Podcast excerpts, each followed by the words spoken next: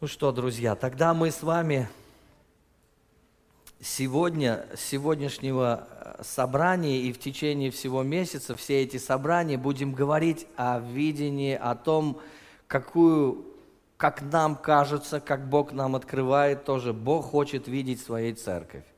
Какие-то ключевые моменты, которые необходимы тоже нам с вами, чтобы мы понимали, ради чего мы тоже в церкви, что что Бог ожидает, что мы будем с вами делать, к чему мы будем стремиться, какие цели и задачи мы ставим.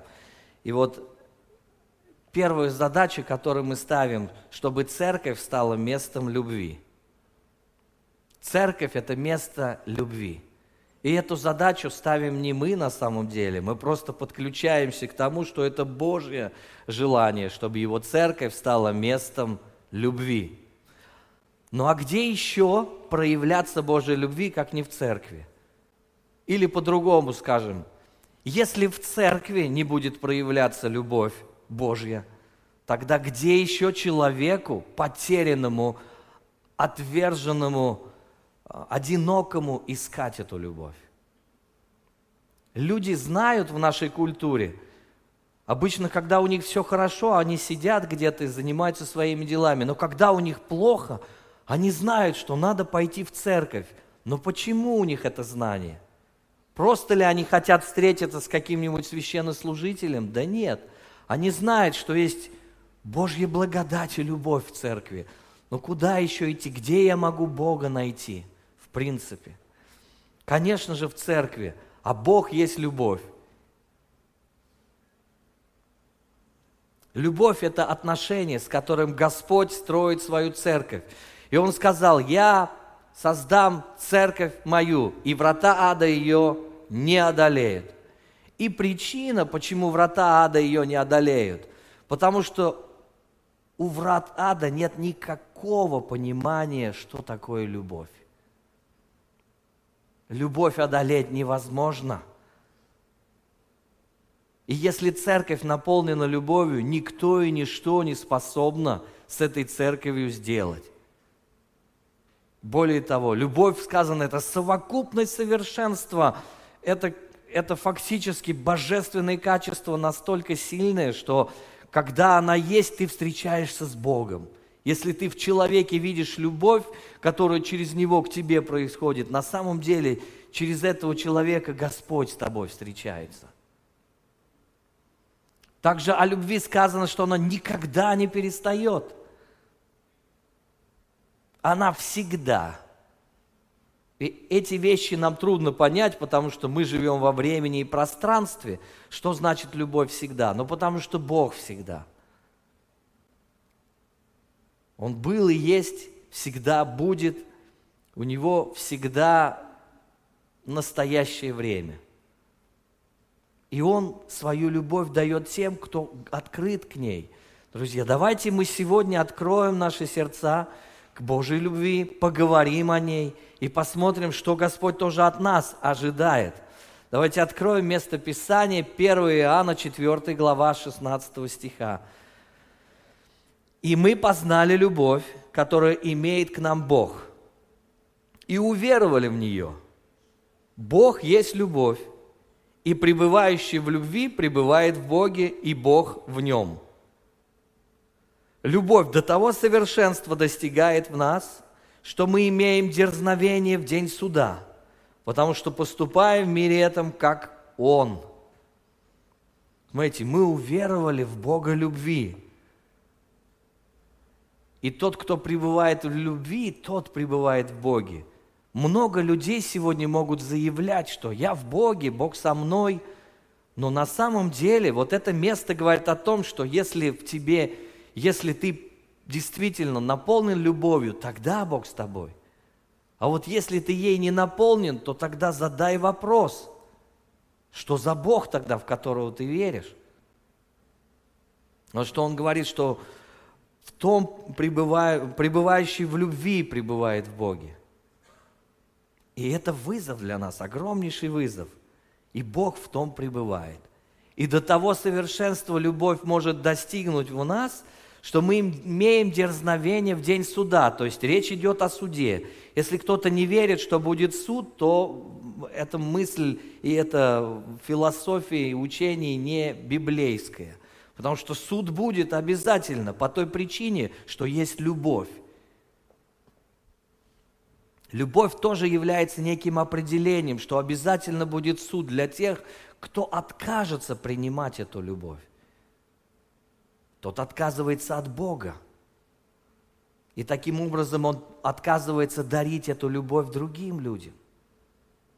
И он говорит, мы имеем дерзновение в день суда, потому что поступаем в мире этом, как Он. Почему эти слова такие удивительные и сильнейшие слова пишет апостол Иоанн? Потому что они, когда мы ходим в Божьей любви, мы не можем не поступать, как Он просто не в состоянии. Фактически, когда мы открываем свое сердце для Божьей любви, мы позволяем Богу настолько нас наполнять, что и мышление наше, и привычки наши, наше поведение становится божественным. Мы не, бог, не богами становимся, но мы становимся теми, кем мы должны были быть, сотворенными по образу и подобию Божьему. Что мы являем в себе образ и подобие Божие для этого мира, потому что мир а, лежит во зле, Библия говорит, в грехе. Мир осужден уже Богом, потому что не верит в Него. Но благодаря Божьей любви свет Его светит здесь. И благодаря этому свету люди идут к этой любви – и все здесь, кто вы уже верующие, вы пришли здесь и остаетесь здесь не потому, что вам нравится философия, учение какое-то, богословие, а потому что Божья любовь открылась вам, и вы взяли ее в свое сердце. И благодаря этой любви, как, как э, топливу, мы можем двигаться вперед за Богом. Божья любовь всегда и для всех и каждого безлимитна. И это трудно понять, потому что у нас нет такого. У нас есть какой-то лимит в любви, потому что мы люди. Мы устаем просто даже любить, может быть. Нам спать надо, а, а Бог нас любит даже когда мы спим. Потому что не дремлет и не спит хранящий нас. Получается, что он, у него безлимитно, всегда его любовь течет к нам. Итак, это главная фундаментальная истина о Боге – которую каждый христианин должен принять. И если он не принимает, он, ему в принципе невозможно быть христианином, потому что он никогда не поймет Господа, какой он, он никогда не сможет понять, как Господь действует, он не сможет расти и развиваться вместе с телом Христовым. Скорее всего, такой человек отпадет. И это первая наша истина, которая ключевая, о которой мы говорим. Бог есть любовь. Давайте возьмем это в свое сердце. Потому что столько людей приписывают Богу негатива, в стольких грехах и бедах Бога обвиняют люди. Но потому что всегда хочется свалить на кого-то, что кто-то виноват в их проблемах. Но на самом деле Бог не виновен в наших грехах и проблемах. Это наш выбор так поступать. Это мы решаем в трудный момент выбрать истину или, или ложь. И последствия этого тоже благодаря нашим выборам приходит, а не потому, что Бог злой. Он желает, чтобы все люди спаслись, и Он для этого все сделал. Поэтому давайте не будем искажать образ Бога, который явился нам в лице Иисуса Христа. Вторая истина. Бог любит тебя. Или просто ты можешь сказать, скажи, Бог любит меня. Вот так вот, Бог любит меня. Если просто, когда тебе трудно, будешь говорить эти слова себе, ты увидишь, как тебе станет легче сразу. А вдруг осознание, благодаря разуму тоже, который дел, говорит то, что Бог говорит, ты начинаешь исцелять себя, потому что Божья любовь начинает течь. Бог любит меня, Бог, ну я же не заслужил этой любви, я ничего не сделал. Правильно, потому что любовь – это дар и подарок. Ты не можешь его заслужить. Даже перестань ее заслуживать. Когда мы начинаем ее заслуживать, мы сразу же лишаемся Божьей любви. Мы лишаемся Божьей возможности нас любить, потому что мы пытаемся заслужить, заработать то, что дается даром. Просто бери ее и радуйся этим. Итак, Бог любит тебя. Прими это верой, смотри на себя глазами Божьими. Ты говоришь, я столько сделал ошибок, я сделал такие ошибки, о которых ты даже не знаешь. Может быть, не знаю, Бог знает все твои ошибки. Я знаю свои, и мало не покажется. Другое дело, что я знаю тоже, что Бог любит меня, и Бог принимает меня – и благодаря этой истине я могу продолжать делать то, что делаю, могу стоять, двигаться за Богом дальше. Если я отрекусь от этой истины, то завтра я не то, что сюда выйти, я вообще глаза к небу поднять не смогу, ни помолиться и ничего. И вот этого как раз и хочет достигнуть враг наш. Чтобы мы так и считали, что мы никто и ничто, что мы грешники, и что мы всегда должны просто где-то присмыкаться, как черви, и бояться к Богу обращаться. Божья любовь поднимает нас из пепла, воскрешает нас. Божья любовь дает нам всегда еще шанс. Когда все люди перестают давать тебе шанс, даже самые близкие, Божья любовь всегда этот шанс дает. Просто вспомните, вот женщина взята в прелюбодеянии. Все шансы у нее закончились, уже камни почти что вот наготове, чтобы убить блудницу. Но Господь дает ей шанс, поднимает ее в глазах всех других людей, потому что э, в глазах Господа они все были грешниками, одинаково, как и она. Поэтому никто и не, не, не посмел бросить в нее камень. А раз, а раз так, тогда что? Тогда Господь говорит, иди, не греши, конечно, впредь, потому что я не всегда буду рядом, и в следующий раз тебя побьют. Но вопрос в другом, что Он ей дал это понимание, что можно начать с чистого листа. Вот что делает Божья любовь. Чего бы не было вчера в твоей жизни, брат, сестра – Сегодня Бог с тобой, сегодня день благоприятный, сегодня день спасения. Милость Его обновилась с утра к нам, чтобы мы могли быть в Его любви. Перестань осуждать себя, покайся в грехах и продолжай двигаться за Богом. Бог любит тебя.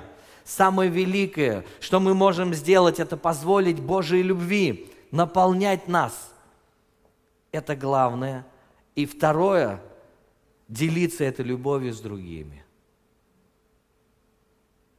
На этом весь закон и пророки, как Иисус говорит, возлюби Бога и возлюби ближнего.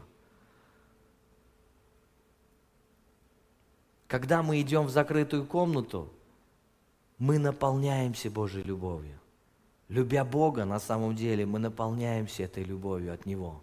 И эта любовь дает нам силы двигаться дальше и любить людей вокруг нас. Только перестанешь общаться с Богом и уже замечаешь, как э, очень быстро нету никакого запала, ничего не хочется уже. Не хочется ни, ни в церковь идти, ни людей любить, и терпения уже никакого нет. Гнев, раздражение очень быстро приходит. Только по причине общения с Богом потому что мы перекрываем канал Божьей любви к нам. Ведь на самом деле этот канал открыл Иисус для нас. Он течет для нас, это благословение. Приходите в закрытую комнату и будьте с Богом. И ничего более важного в этой жизни нету для нас. Потому что только там Бог наполняет нас своей любовью. Во-первых, только там. Конечно, Он везде нас наполняет любовью, но там это как ну, как главный основной источник. Прежде чем начался день, ты идешь в закрытую комнату, и ты общаешься с Богом, и Его любовь на, на тебя изливается, и ты наполняешься силой идти в этот мир и терпеть все, с чем ты столкнешься. Помните, что терпение – это первая характеристика любви. Любовь долготерпит, сказано. Каждому верующему просто необходимо переживать Божью любовь, а не знать о ней умственно. Сегодня я доношу до вас информацию. Если ты никогда не переживешь лично любовь Божью, то тогда абсолютно бестолково будет то, что я говорю здесь. Потому что любовь невозможно объяснить, ее нужно пережить. Никакой теории я не смогу доказать вам любовь. Любовь либо есть, либо нет. Влюбленный парень в девушку или девушка в парня, им не надо ничего доказывать. Они знают внутри, что их сердце горит друг к другу. Их тянет как магнитом к друг другу. А если не тянет, то и нет никакой любви. Вот так же и мы к Богу. И третью ключевую истину, которую нам нужно знать. Бог любит всех. Если я принимаю, что Бог любит меня, то должен принять и то, что Бог любит всех окружающих. Это значит, что Он любит моего ближнего. Он хочет благословить не только меня, и меня, да, но и рядом стоящего. И порой у нас с этим проблемы, потому что откуда-то есть гордость, превозношение, которое считаем, когда люди начинают хвалиться много собой, слишком много на себе концентрируют внимание и думают, что они особенные такие. И правда, думай о себе, что ты особенный, но не более особенный, чем другие. Вот так. Ты не более любим Богом, чем другие люди. Поэтому да, мы уникальные, мы особенные, мы оригиналы каждый. Но при этом и другой тоже оригинал, и другой достоин всякого уважения и почтения. Поэтому давайте вот эти три ключевые истины примем. Бог есть любовь. Он любит меня, и Он любит всех остальных людей. Каждый из нас так должен думать. Это фундамент. Вот если это понимаем, в этом все христианство и заложено. Да, мы говорим о христианстве, мы подразумеваем вот это. И как мы выражаем эту любовь? Ну, я уже начал говорить к Богу, как мы выражаем э, свою любовь, это через послушание наше, через наше поклонение Богу, через нашу жертвенность, жертвенную жизнь для Него. Любить – это заповедь. Это не просто хорошая идея, это не просто свободное предло... такое предложение. Слушай, э, дочь моя, ты знаешь, я вообще-то есть любовь, но вот Тебе это не обязательно. Если хочешь, иногда можешь любить, можешь не любить, дело твое. Если бы так Иисус нас учил, наверное, мы бы так и жили. Нам бы было проще, потому что не любить всегда проще. Не любить – это ничего не делать. От Иоанна 14 глава, 23 стих читаем. Иисус сказал ему в ответ, кто любит меня, тот соблюдет Слово Мое, и Отец мой возлюбит его, и мы придем к нему, и обитель у него сотворим. Смотрите, как интересно, что любовь – это заповедь, да? Кто любит меня, тот соблюдет Слово Мое. Поэтому люди, которые просто говорят, что когда их жизнь идет не по Евангелию, не по учению Иисуса Христа – и при этом они заявляют, я верующий, я в Божьей любви, вообще все нормально у меня. Мы можем сразу видеть здесь, что это подтасовка совершенная, это фальсификация, это неправда. Потому что кто любит меня, Иисус сказал, тот соблюдет мое слово. Получается, что соблюдением Божьих заповедей мы показываем Богу, что мы Его любим – И это не просто красивые слова, это вызов для каждого, для каждого из нас. Это вызов любить Бога. И эти слова никогда не должны остаться теорией. Помните первую заповедь. Слушай, Израиль, Господь Бог твой есть, Бог единый. Да? Поэтому Ему надо поклоняться. Не каким-то иным богам и идолам – Ему надо любить, Ему надо служить. Господу Богу твоему поклоняйся и Ему одному служи. Это первейшая и важнейшая заповедь. Все остальные идут от нее. Она старше, главнее всех. И что хорошего в заповеди? То, что заповедь всегда актуальна. Заповедь не зависит от настроения, от погоды, от всего, что происходит вокруг нас. Потому что мы не выбираем любовь. Любовь нас выбрала. А мы ответили «да». И ожидает взаимности от нас. Потому что Бог, любя нас, ожидает, что мы в ответ будем Его любить. И это правильно – кто не любит меня, Иисус сказал, тот меня недостоин. Поэтому христианство – это, во-первых, любить Бога. Христианство – это ценить Бога, это уважать, почитать Его, иметь страх Божий, чтобы не отпасть от Него, благоговеть перед Ним, радоваться о Нем – ликовать в Его присутствии, выражать свою любовь внешне, внутренне, как, как ты можешь тоже, в духе, в душе и в теле. Любить легко, когда все хорошо в жизни. Ты радостный бегаешь, о, Бог меня благословил, твои эмоции на высоте, все здорово. Но чувства не постоянны, а Божья любовь всегда, она никогда не изменяется. Но если мы воспринимаем Божью любовь только из-за какого-то подарка временного, какой-то ситуации, о, вот Бог мне дал, чего я просил, Бог мне ответил, значит, Он любит меня. А в другой раз ты молишься, Бог ничего тебе не ответил, значит, Он не любит, что ли? Это показывает о том, что мы не понимаем тогда Бога, потому что Бог любит всегда нас, независимо от того, получил ты ответ на молитву или нет. Всю жизнь мы будем учиться – Божьей любви. Авраам доказал свою любовь через свою готовность принести в жертву своего единственного любимого сына Исаака. Он так доказал свою любовь. Иисус, и Бог говорит ему, теперь я знаю, что ты любишь меня, Авраам. Ну, Бог нам не предъявляет сегодня вот такие вот вызовы. Но что Он говорит нам? Он порой нам говорит, слушай, а ты можешь ради меня вот это оставить? Ты можешь перестать вот это делать ради меня, или ты можешь ради меня вот это начать делать. И тогда мы ставим перед выбором, а готовы ли мы что-то начинать делать для Бога? Ведь Он обращается, и Он скажет и раз, и два, и три. И через других, другого человека подтвердит нам, и тогда мы точно знаем, да, это Бог говорит.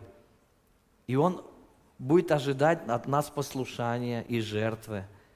И так наша любовь к Нему тоже будет проявляться, друзья. Поэтому не пренебрегайте а, вот эти вызовы, через них мы тоже проверяемся, а любим ли мы нашего Бога. И причем, когда мы их правильно ответим и реагируем на, эти, на, на Божьи чувства, на Божьи вызовы, то тогда всегда будет награда для нас. Ведь за что-то нас нужно награждать, правильно – Награда никогда не бывает просто ни за что. Благодаря тому, что Авраам был готов отдать своего сына, впоследствии Отец Небесный отдал своего сына, чтобы нас спасти. Это награда Авраама для всех людей оказалась, и для него в том числе.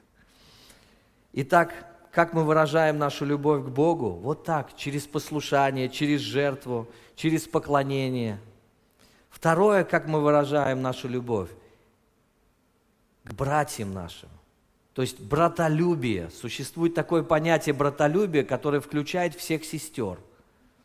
Ну, братство. Люби, братство любите. Как, братство любите. Что такое? Пребывайте в братолюбии. Э, Божьи слова говорят нам, что это когда мы ценим Божью семью, когда мы осознаем, что мы не выбирали братьев и сестер, Бог нас привел в семью, где у нас есть братья и сестры, и Он ожидает, что мы будем любить друг друга. Как мы проявляем эту любовь? Через общение, теплое общение, через служение друг другу, когда мы помогаем в чем-то, и через дружбу – так мы проявляем Божью любовь к нашим братьям и сестрам. Поэтому, отвергая а, общение, отвергая дружбу братьев и сестер, отвергая возможность им послужить, когда у нас был, было чем послужить, но мы не стали. Мы на самом деле не, в непослушании в этот момент находимся. Иоанна 13 глава, 34 стих. «Заповедь новую даю вам, да любите друг друга, как я возлюбил вас, так и вы да любите друг друга». Другими словами, Иисус говорит здесь так, любите друг друга не меньше, чем я вас. Ого! Это же какой-то совершенно высочайший стандарт. Еще можно понять, любить э, как самого себя. В чем заключалась новизна этой э, Божьих э, слов Иисуса? Да в том, что раньше э, мы, мы могли любить как самого себя, а теперь надо любить как Иисус. А сможем ли мы? Но дело в том, что мы как самого себя-то не смогли. Вот в чем дело. Потому что, что любить как самого себя или любить как Иисус, и то, и то почти невозможно, если нету вот этой Божьей благодати, если нету наполнения от Господа. Потому что и то, и то являлось любовью. В старой трактовке мерилом э, любви был сам человек, а в новой э, трактовке Иисуса примером любви был Он, Он сам. И если мы сами себе мерила, то есть по себе мерим других, то мы обязательно будем промахиваться. Я всегда говорю, мужчина не может любить женщину, муж, жену, как самого себя, по той простой причине, что она не мужчина. Это же просто. Она женщина, надо узнать, какая она. Она вообще другая. И если мужчина не заинтересуется как устроена его жена, его женщина любимая, он будет промахиваться из раза в раз. И потом ему как минимум уже может быть поздно идти на супружеский курс, который у нас в пятницу начнется. Поэтому не доводи до этого, узнай, как любить тебе твою женщину, твою жену. Она другая, ты не можешь ее любить как самого себя. Ну не любит она чеснок там этот. Перестань в нее пичкать ее или чего-то там. Э, может быть, она не любит бегать там по утрам. А ты любишь, ты спортсмен. То есть и таких примеров много. Другой человек – это другой человек. Если я начну относиться к нему как к себе, то я самое лучшее, что могу ему предложить, только то, чем пользуюсь сам. А ему это не надо, он другой. Узнай, что ему нравится, что ему пользу принесет, и тогда будешь бить в точку – и тогда Божья любовь через тебя проявится к Нему настолько сильно. Но кто хочет узнать поподробнее, все на супружеский курс, хорошо? Там подробнее об этом поговорим. Вот. Но на самом-то деле любить не, не так-то и трудно. И мы об этом поговорим дальше. Если я люблю кашу, то угощу людей кашей. Они скажут, отвратительные зелья, никогда такое не хотели есть. А ты скажешь, да вы что, это же лучшее, что я ем. Каждый день ее ем, 30 лет уже. Они не хотят кашу, они шашлык хотят.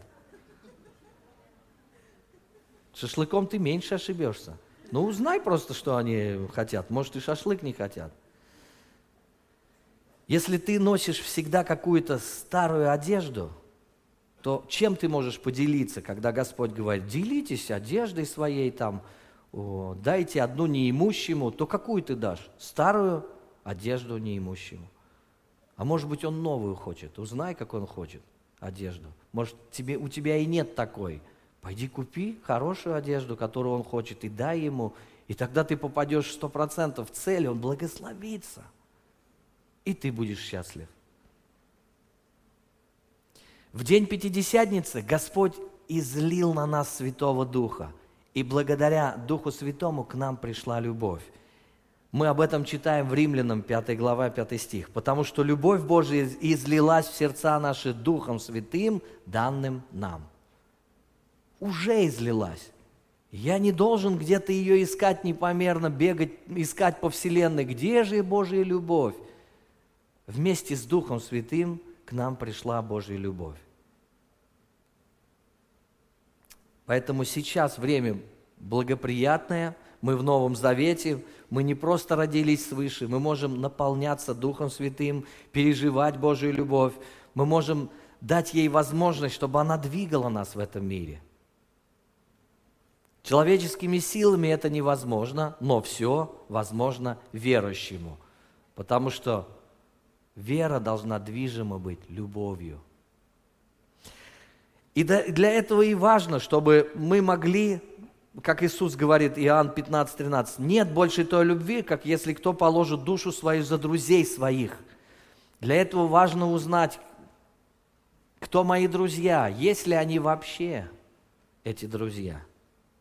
За кого мы готовы сегодня положить свою душу? За случайных знакомых никогда этого не сделаем.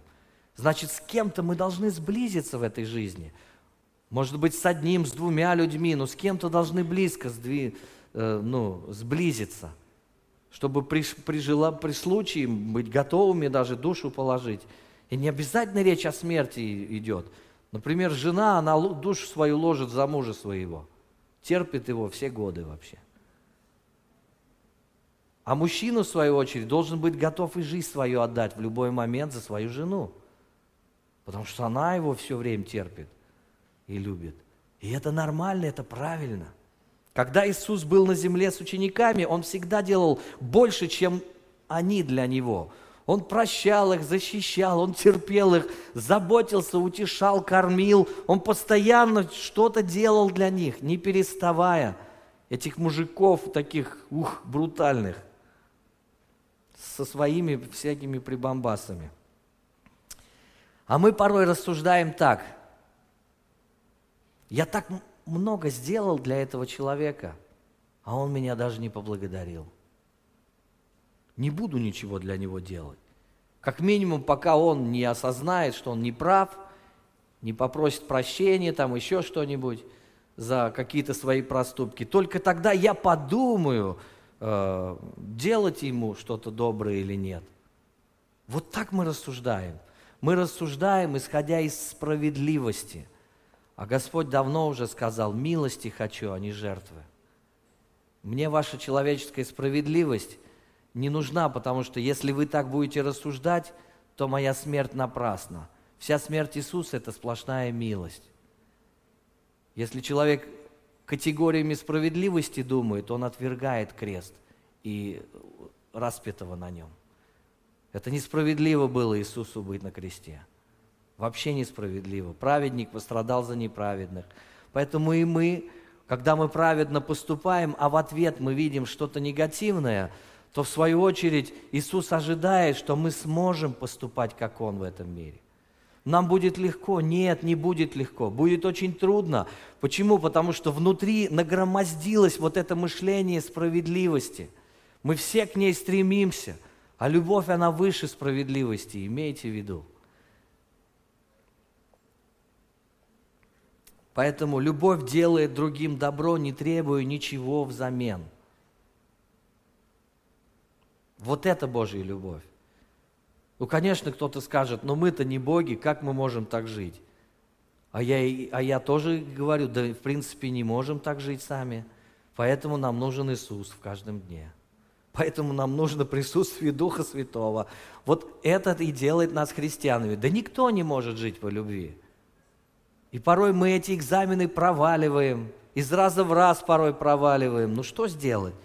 Ну ничего, Господь говорит, ну давай, дерзай, черь, давай, двигайся, поднимайся. Все получится у тебя в другой раз. Мы думаем, что мы окажемся в минусе, если первыми, что мы проявим любовь, первые будем просить прощения. Это совершенно ошибочное мышление. Потому что любовь находит радость в благословении других людей. Любовь, она не может горевать. Любовь – это для нас не просто экзамен, это возможность наполняться радостью, потому что любовь, она готова и долготерпеть, и она находит удовольствие в том, что она отдает. Любовь не может себя чувствовать плохо. Плохо там, где нет любви, потому что радость – это плод любви – на самом деле. Блажение давать, нежели принимать. Так Иисус учил. И сказано о нем, после, у Исаи 53 глава вся описывает о страданиях Христа, и в конце сказано, на подвиг души своей он будет смотреть с довольством, то есть с радостью. Он радуется, что Он пострадал за нас, чтобы нас спасти. Потому что каждый из нас, который достигает э, Господа, это его великая радость. И он понимает, да, я страдал не зря.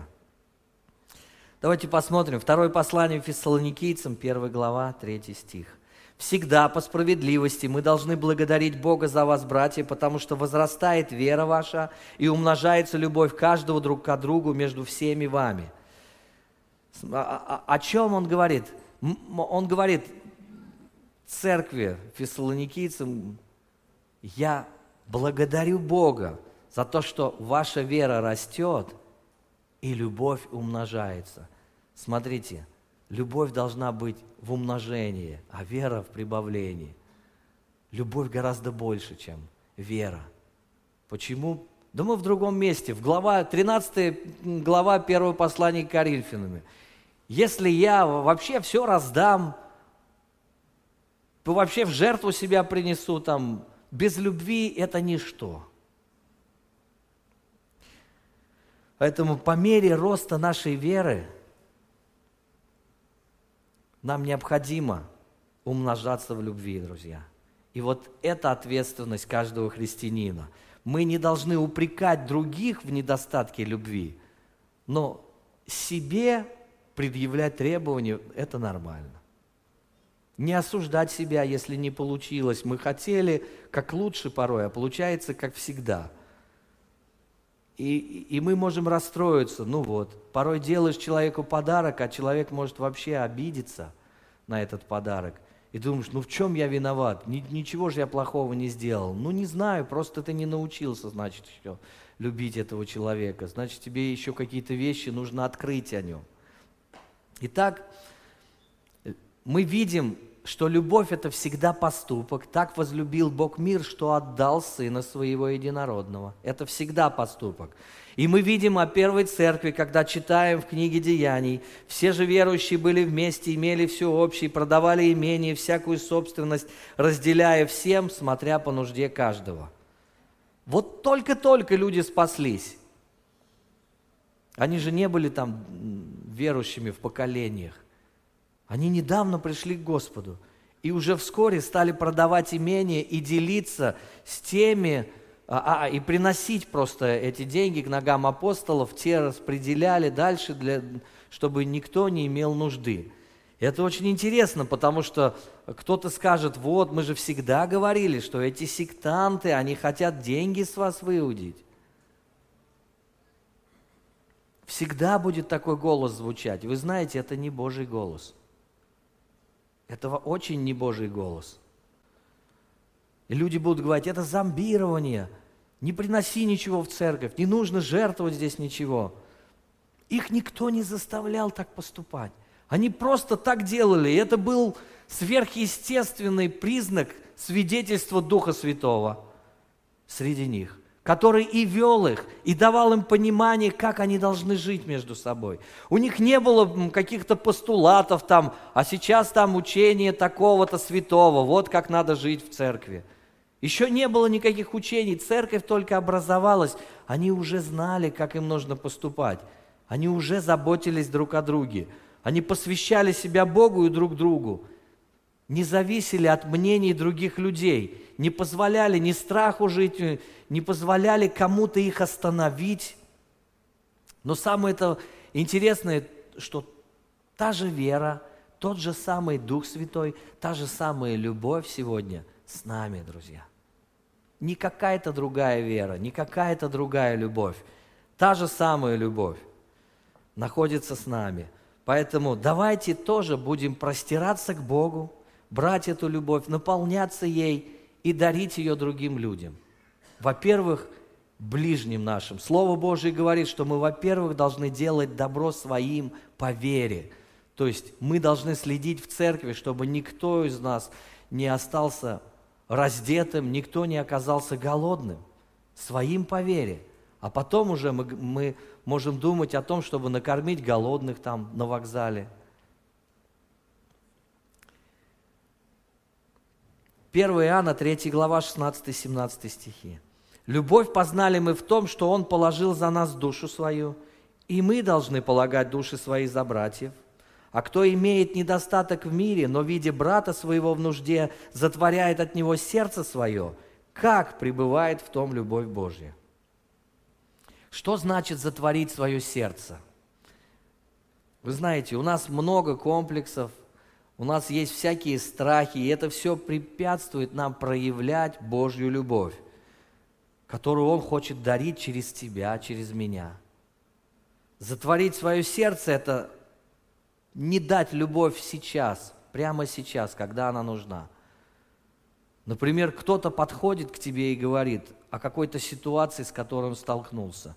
Ему больно, ему тяжело, может, его предали, может быть, его уволили с работы или еще что-то. Ну, вызовов очень много в жизни. И вот у тебя есть возможность просто обнять, помолиться, утешить человека, а ты ничего не сделал в этот момент. Фактически отказал этому человеку в любви. Может быть, после этого он уйдет из церкви и скажет, я здесь никому не нужен – никому нет дела для меня, потому что враг уже работает с ним и обвиняет, э, и осуждает его. Поэтому давайте мы послушаем, будем слушать то, что Господь хочет делать нам через нас, людям. Будем слушать братьев и сестер, в чем они пребывают, какие, с какими ситуациями они склад, склад, сталкиваются, чтобы вместе с ними пройти этот путь. Сказать им, вы не одни, вы не обязаны идти этот путь одни. Есть Бог с вами и есть братство.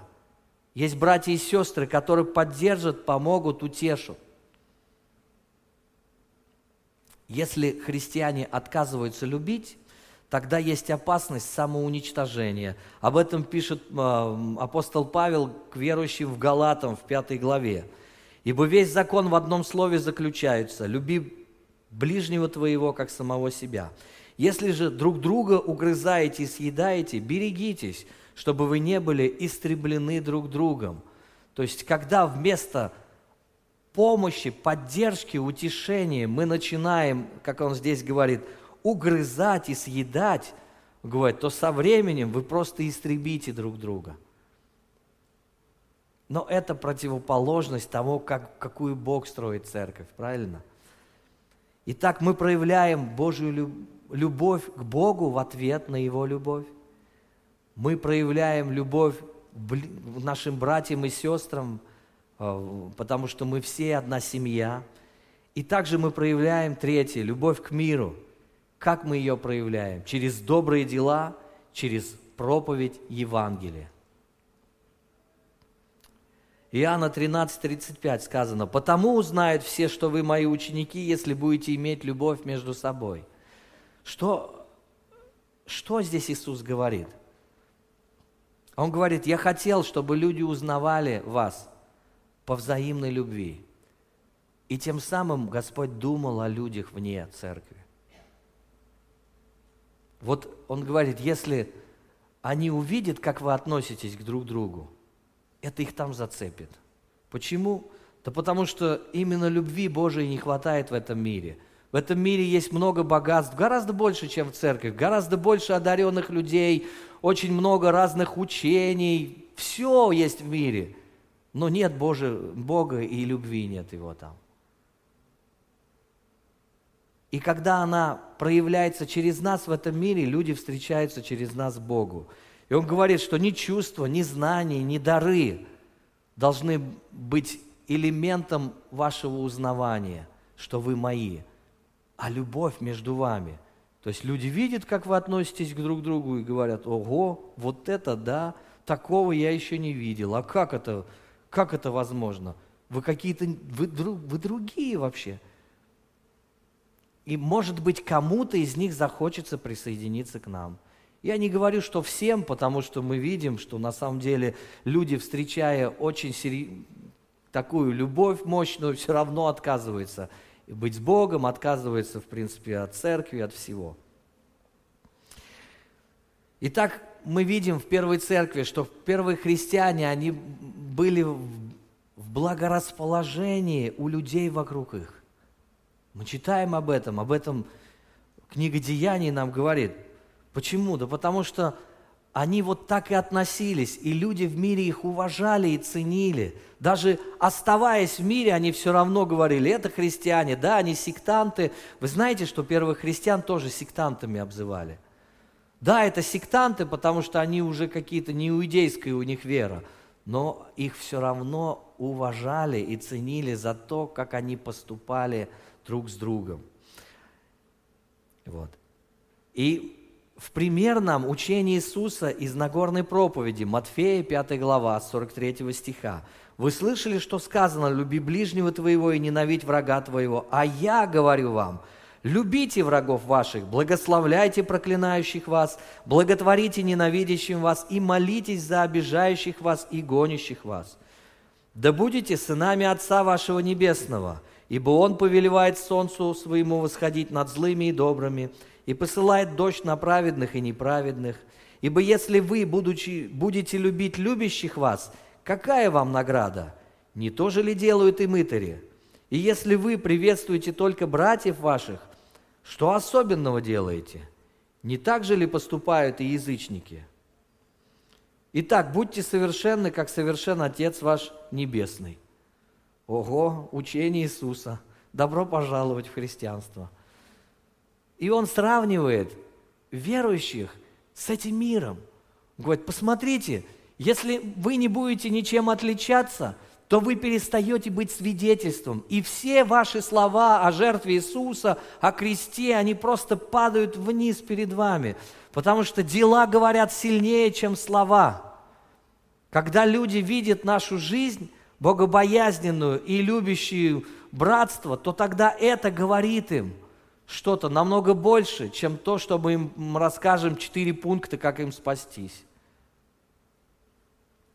Иисус призывает нас делать невозможное, друзья. Потому что Он сам такой. Он любит и праведных, и неправедных. И Он стремится к тому, чтобы мы стали бы похожими на Него. Потому что мы Его образ и подобие. Нам естественно быть на Него похожими – Святой Дух внутри нас, Его сила внутри нас, и Он способен нас оживить. Если ты чувствуешь сегодня, а я где-то не знаю, еще братьев, сестер я как-то могу терпеть, а вот этих вот язычников неверующих, они там пьяные, они матерятся постоянно, они предают, они блудят там женам своим, изменяют, непонятно вообще, как с ними жить. С одной стороны, ты правду говоришь, а с другой стороны, опять же, милости хочу, а не жертвы. Бог и им тоже дает солнце и дождь. Он, и, и учение Иисуса об этом говорит, чтобы мы изменили свое отношение, сказано тут, сказано, ненавидь врага твоего, люби ближнего твоего и ненавидь врага твоего. Представляете, если бы мы стали, если бы мы не стали ненавидеть кого-то, Потому что ненависть в, учении Иисуса Христа сравнивается с человекоубийством, с убийством. Если мы хоть кого-то ненавидим, в Божьих глазах мы убийцы. То есть мы не можем допустить в своем сердце никакой ненависти даже к самому злейшему нашему врагу, который просто всю жизнь нам испортил. Вы слышали, что сказано око за око и зуб за зуб, а я говорю, не правите, не, не протився злому. Или в другом месте, ударили тебя по одной щеке, подставь и другую. О чем Иисус говорит? Месть больше не правит в нашем сердце. Нет, все. Я не хочу отвечать злом на зло, я буду побеждать зло добром. Я буду учиться этому. Может быть, я буду ошибаться на этом пути, но со временем буду больше в этом э, специалистом. Да? Ударили по щеке, подставь другую. Это просто всех смутило уже, всех неверующих людей смутило. А, а, они постоянно, ну как, как подставь? Ну давай, сейчас я тебе по морде дам, подставь-ка другую. Все у них сразу же прямое понимание. Здесь ведь Иисус, во-первых, не об этом говорил, не, о, не просто о том, чтобы кого-то ударить. Здесь более глубокий смысл – Здесь смысл такой, что любовь Божья – это самая могущественная сила во всей Вселенной, с которой не справится никакая злоба и ненависть этого мира. Она может проявиться к любви? Да, конечно. Но победить ее никогда не сможет. А раз не сможет победить, значит проиграет в итоге. И Господь дает нам способность со временем даже врагов любить. Если у кого-то есть враги, имейте в виду, что Бог, если мы любим Его, может сделать так, что враги станут нашими друзьями. И такое было на практике христианской. Люди свидетельствовали, как злейшие враги становились друзьями только потому, что люди решали не мстить в ответ, а любить в ответ. И это меняло людей. Не всех, конечно, нет, но такие случаи тоже были. И для этих людей, которые тебя обижали, а ты их любишь, для них это как вот угли горящие, которые ты собираешь. Им. Они не могут отрицать этой любви. Они не могут сказать, что это подмена, потому что они на, себе прочувствовали вот Божью любовь, которая льется к ним через тебя. Любовь выше эмоций. Она не ждет, когда ближний сделает первый шаг. Она не ждет, когда ближний поменяется. Она любит здесь и сейчас. Не завтра и не вчера. Мы-то специалисты по откладыванию. А Господь говорит, люби сейчас. Неважно, чувствуем мы любовь или нет. Важно то, что мы ее знаем, знаем, что она есть в нас. И в другие моменты мы ее чувствовали, но не всегда мы ее будем ощущать прям, о, любовь Божья, вот сейчас любовь Божья. Мурашки – это не любовь Божья. Это некое прикосновение Бога, но это не значит, что в другой момент, когда их нет, то Бога тоже нет. Так же и любовь. Ты можешь ее чувствовать, можешь не чувствовать, но точно ты можешь ее принимать от Бога и можешь отдавать. Поэтому не поставь свое общение с Богом в зависимость от своих чувств. Но когда они будут, ты будешь переживать эйфорию потрясающую. Но при этом не это является признаком, что Бог любит или не любит. Когда рядом с тобой какие-то ближние люди оказываются – Хорошо подумать, какое бы добро мы могли им принести. Что бы доброго сделать им? Братья, сестры или неверующие люди, коллеги по работе. Проявлять любовь несложно, потому что улыбка является проявлением любви. Что она дарит кому-то тепло и, может быть, кого-то вытащит из депрессии. Одна улыбка. Вот. Поэтому сказать какой-то комплимент добрый человеку, этому нужно тренироваться – но через это ты можешь воскресить его просто. Человек уже жить не хотел, а твой комплимент даст ему силу идти дальше. Любить это всегда поступок, и когда мы откладываем, когда мы сомневаемся, когда мы насторожены, а вдруг люди нас неправильно поймут, а вдруг они отвергнут нас и скажут, э, чего ты им звонишь или еще что-нибудь, зачем я навязываюсь им, только вот получаю от них взамен – опять плохое.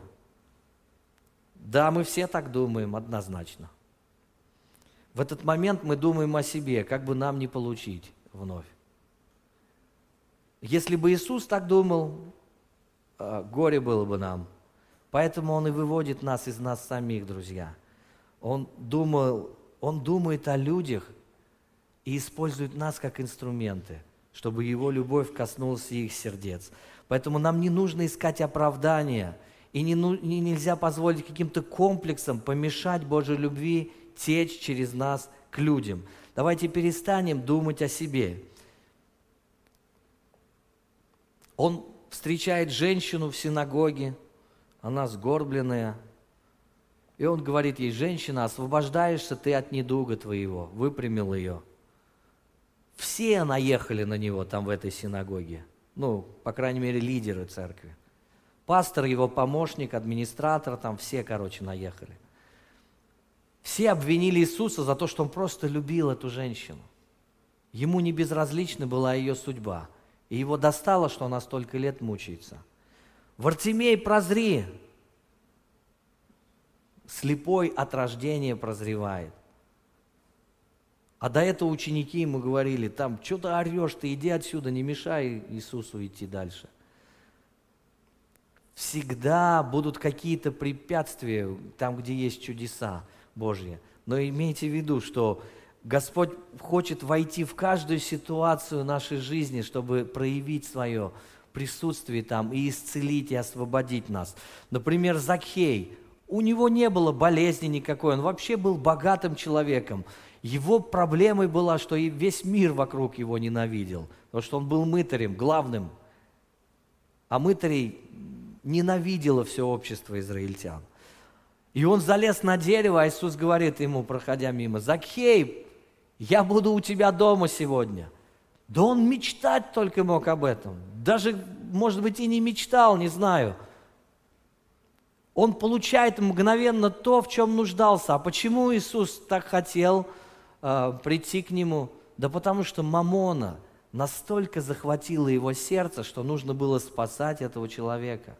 Потому что он тоже сын Авраама, как эта женщина в синагоге сгорбленная, которую Иисус выпрямил – и тот, и тот, они все дети Авраама, они все достойны, чтобы Иисус прикоснулся к ним. У каждого из нас было, были возможности, которые мы упустили. Давайте не будем на них смотреть, друзья. Давайте не позволим этим ошибкам и боли, которые через это к нам, может быть, пришло осуждению демоническому, остановить нас.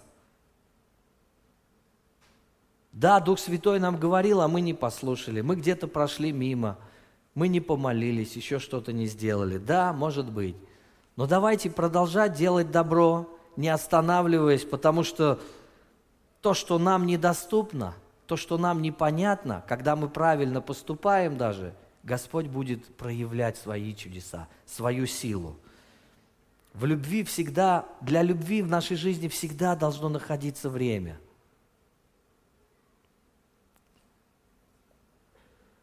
Поэтому это и заповедь. Любовь состоит из практических вещей, которые складываются в большую жизнь.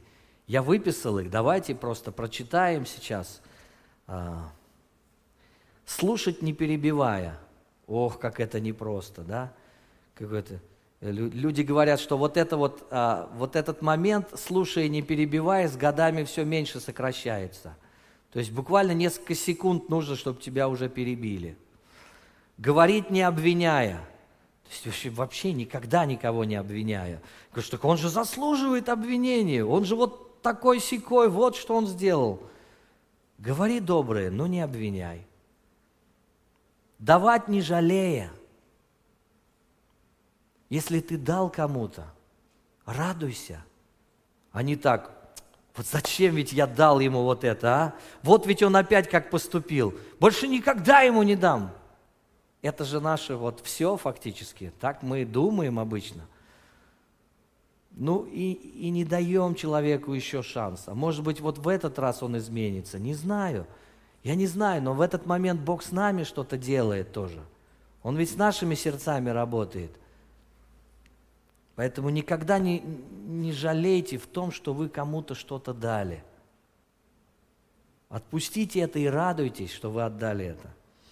Обещать не забывая. Ну, что тут сказать? Всякое бывает, да? Поэтому у нас сегодня есть электронные помощники, чтобы записать, чего мы обещали. Уступать не претендуя, делать не жалуясь, верить не сомневаясь, прощать не упрекая. Какие простые всем понятные истины, но как не просто поступать так? Но когда так или иначе мы ставим цель улучшиться в этом, у нас получится, потому что Дух Святой с нами.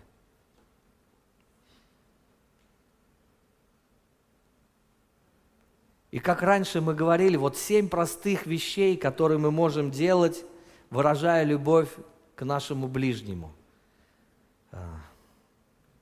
Первое, поприветствуй кого-то. Когда ты заходишь куда-то, всегда приветствуй людей. Пожми им руку, обними, если это приемлемо в том обществе. Или просто скажи «Здравствуйте, рад вас видеть». Это о многом говорит. А, мы, мы, мы уже сегодня тоже а, по-разному люди заходят даже в церковь. Одни сами тебя готовы заобнимать, другие просто проходят мимо тебя, как будто нет никого. Ну, это тоже смешно так. И это показывает о том, что внутри тоже людей, внутри много боли разной, внутри много проблем, и они в правильное место пришли, где Господь может коснуться их и изменить. Итак, приветствуй хотя бы кого-то. Второе, поблагодари кого-то. Благодарность – это культура небес – это то, как Господь хочет, чтобы мы общались с вами. За все благодарите, Библия говорит нам. За всякую мелочь благодарите. Не только ваших самых близких и дальних людей. Благодарите, что они с вами, что они помогали вам, хоть, хотя бы раз в жизни они что-то сделали вас. Благодарите, что плохого не сделали ничего. Если не знаете, не помните, за что поблагодарить за хорошее, благодарите, что вот плохого не сделали. Третье, позвони кому-то. Это общедоступные сегодня функции. Телефон взял и набрал кого-то и, и сказал доброе что-то. Кого-то а, утешил там. И там что угодно уже может быть на другом конце. И с человеком есть общение, и он чувствует, что он не один в этой жизни – я еще раз говорю, никто не обязан проходить один свою трудность. Для этого есть братство. Поэтому звони, если ты знаешь, что человек заболел или еще что-нибудь, всегда можешь поддержать его. Хотя бы молитвой. Ну, пригласи кого-то. Куда пригласи? К себе в гости. Открой свой дом, напеки чего-нибудь. Или, я не знаю, может быть, сегодня печь не, не в части, молекулярной кухней тогда накорми. Уж не знаю, кто чем там балуется сегодня ну, всегда, ну, как сказать, можно чем-то накормить, а, а еще лучше тем, что любит твой гость. А, помоги кому-то. Любая ситуация, которую ты услышал, является для тебя вызовом и возможностью протянуть руку и помочь. И если ты, например, говоришь, ну, слышишь, что это ситуация, в которой ты реально не можешь помочь, то, может быть, ты знаешь кого-то, кто может ему помочь, этому человеку. И ты не бросаешь его и просто говоришь, слушай, сейчас позвоню, подожди. Или вот есть человек, он вот знает, что делать в такой ситуации, он это тоже проходил, и ты подвел этого человека к другому, который знает, так или иначе, и человек не один. И он чувствует, что есть помощь в церкви. Это замечательно. Шестое. Прости кого-то. А это вообще фундаментальная истина. В церкви обязательно нужно прощать. Меня, во-первых, как старшего пастора, потому что больше, чем я, вам вряд ли кто навредил. Поэтому э, всех моих помощников, во-вторых, потому что все люди, которые находятся у власти, обязательно чего-нибудь портят, э, не всегда только хорошее делают. Что простите меня за все мои ошибки и, и где я был невнимателен, может быть, кому-то из вас. Это правда. Так происходит, человеческий фактор. Но имейте в виду, что прощать это тоже для нас заповедь. И прости долги наши, как и мы прощаем должникам нашим. Не прощаем никого и сами не будем прощены. Поэтому прости всех в своей жизни. Помолись за кого-то. Ну, это вообще наша фишка. Мы вообще-то все умеем молиться. Молитва, как вот сегодня пастор Михаил сказал – всякая молитва никогда не пустой звук. И если даже для кого-то это может показаться, ну что за короткая молитва, какая-то она даже может быть небрежная, без возвышенностей, там каких-то таких очень таких, знаете, как некоторые умеют так очень круто молиться, как мы считаем. Но Бог отвечает на молитву веры и любви. Он на нее ответит. Она может быть очень самой простой – Господь, помоги вот этому больному, вот исцели его сейчас от этой болезни. Спасибо. Аминь. Много ли такая молитва может занять времени? Нет. Но ответ может быть на нее. А для того человека это может быть суперсвидетельством, что Бог его любит. Может быть, он отчаялся в чем-то. Все эти проявления доступны для всех, как для образованного, так и простого человека, для богатого, бедного, для мужчин женщин, для всех одинаково. Мы с вами стремимся, чтобы любовь Божья стала очевидна для всех людей в церкви. Поэтому давайте перестанем сравнивать себя, соревноваться, давайте перестанем предъявлять претензии, осуждя, осуждать кого-то, завидовать, гневаться, превозноситься. Не будем так поступать но будем ценить то братство, которое есть, гордиться вот этой Божьей семьей, в которой Бог нас поместил, общаться с теплом, дружить, служить друг другу, помогать и почитать другого больше себя. Радоваться с радующимся, Библия говорит, или плакать с плачущимся. Такой Господь задумал церковь, не больше и не меньше. Какую церковь мы хотим видеть? Такими мы должны становиться. Слышите? Какую церковь мы хотим видеть, такими мы и должны становиться. Потому что любовь Божья в церковь приходит вместе с нами. И по этой причине обвинять церковь в недостатке любви нет никакого смысла. Потому что такие люди лишь снимают с себя ответственность любить. Никогда не обвиняй никого в том, что тебе кто-то что-то не додал. Если ты видишь в чем-то недостаток любви, не зря ты это увидел. Восполни этот недостаток своим временем, своими ресурсами. И будет тебе честь, и что посеешь, что и пожнешь. Библия говорит нам, достигайте любви. Иисус ожидает, что мы все подключимся к строительству Его церкви – с его отношением любви. И если каждый из нас сегодня проявит чуть больше этой любви к другому, то церковь будет процветать и расти. И мы будем еще, еще более мощным свидетельством для людей, которые с нами сталкиваются. Внешних я имею в виду, неверующих. И благодаря этому они будут задавать нам вопросы, а мы будем отвечать. И кто-то из них захочет пойти на альфа-курс, который вот в среду будет продолжаться. Просто потому, что увидит на нашу жизнь. Кто-то захочет на супружеский курс пойти. Они знают вас как семейную пару и говорят, да какие у вас хорошие отношения, как вы вот так вот, как вы вот так терпите, любите друг друга. Да потому что Бог с нами. Его любовь в наших сердцах – Поэтому у нас есть благодать и сила терпеть друг друга и продолжать, и наслаждаться друг другом. Не только терпеть, наслаждаться, конечно. И они скажут, о, мы тоже хотим. Как попасть на супружеский курс? И ты им скажешь в пятницу в, 17, в 19.00 здесь, в церкви. Ты не пропустите, пожалуйста. И по всем вопросам супружеского курса, пожалуйста, к моей супруге подходите. Сегодня э, это надо сделать. Итак, если мы сегодня настроены на Божию любовь, то давайте встанем, помолимся. Господь хочет научить нас любить. Давайте попросим у Него. Дорогой наш Господь, Отец наш, Данная запись сделана местной религиозной организацией Церковь Христиан Веры Евангельской Слова Жизни города Нижнего Новгорода. ИНН 52 600 52 114 ОГРН 102 52 300 19 613.